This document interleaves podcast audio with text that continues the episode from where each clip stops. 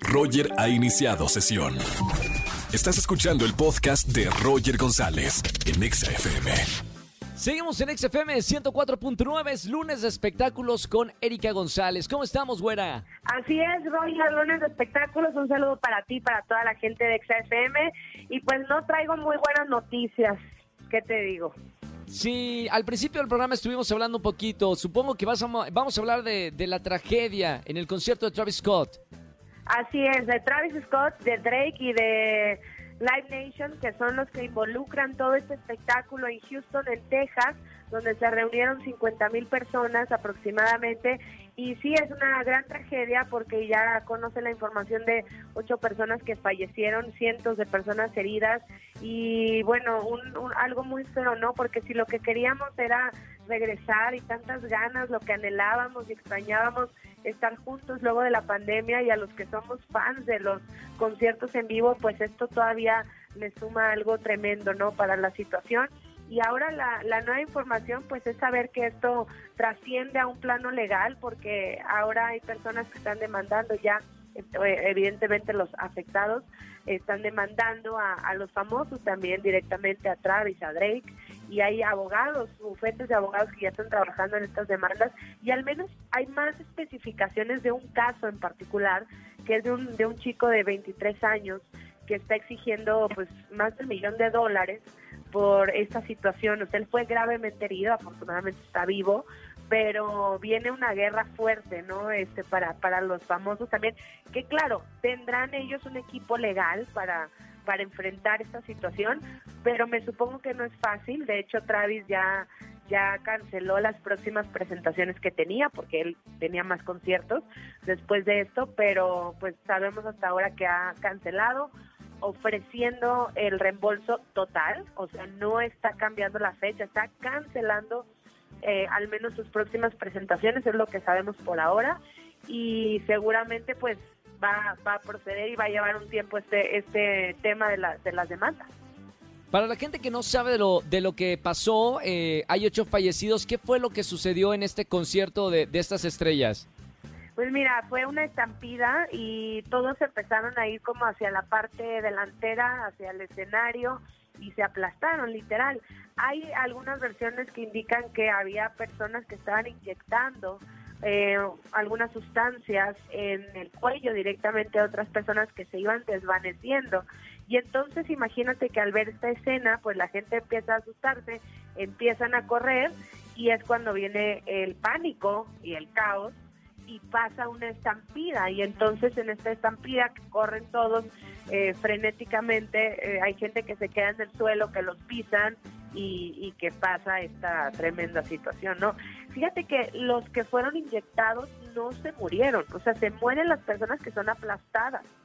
Eh, no precisamente a los que les habían inyectado las sustancias, que creo era opio, una cosa así, pero como una droga, digamos. Y ya ves, el equipo médico actuó muy rápido y entonces llegaron a resucitar prácticamente a esas personas que habían sido inyectadas. inyectadas. Si pasaba más tiempo, se morían, pero afortunadamente los lograron poner un, un este antídoto que, que pues era reviraba digamos esta situación que ya les habían inyectado antes. Bueno, muy triste la situación. Digo, seguiremos con, con- con la información de lo que está pasando. Lamentamos muchísimo esto.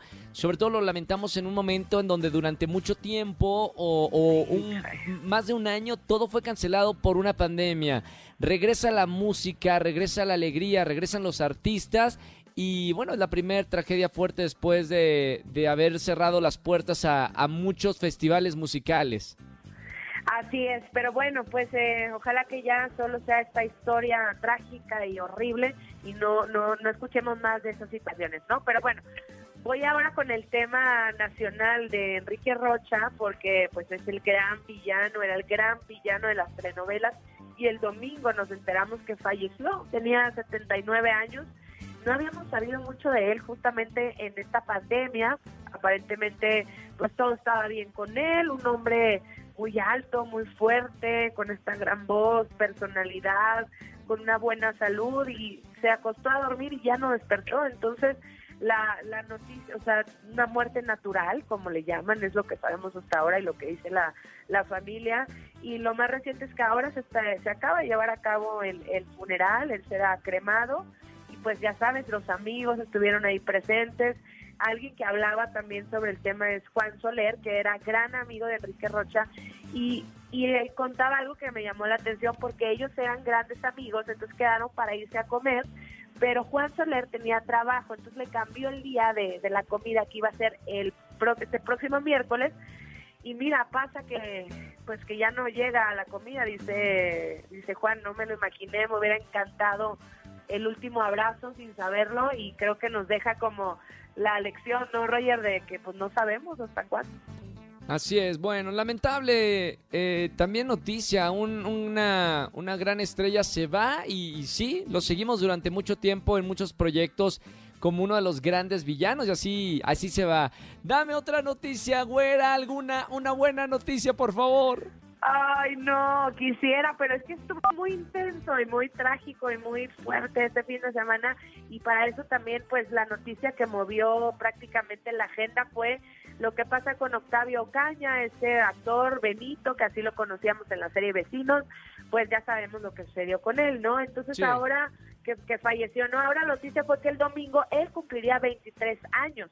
Entonces, pues eh, me llamó mucho la atención lo que sucedió con él porque se hizo una marcha que movilizó cientos de personas desde el Zócalo hasta Bellas Artes, pero también además de celebrarlo, fíjate, quedan como dos caras de la moneda de celebrarlo, era fiesta, era, era pastel, era mariachi, pero también había pancartas, pero también había protesta, pero también le exigieron hasta el presidente de la República, Andrés Manuel López Obrador, que se haga justicia en el caso de, de Octavio y los papás inclusive pues hablaban al respecto, hablaron con la prensa, pedían justicia y ya ves que él era originario de, de Villahermosa, entonces eh, paralelo en Villahermosa también, digamos de manera simultánea, se hizo otra marcha por allá con familiares que le quedan allá eh, primos, tíos y seguidores también. Entonces fue muy impresionante lo que ha sucedido con el caso de, de Octavio porque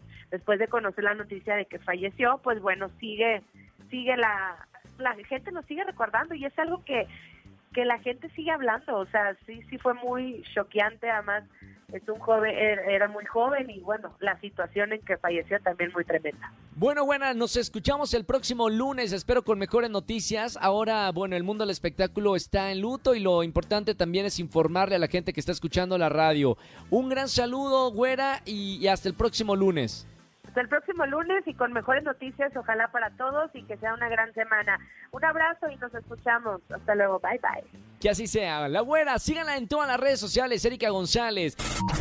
Escúchanos en vivo y gana boletos a los mejores conciertos de 4 a 7 de la tarde por Exa FM 104.9.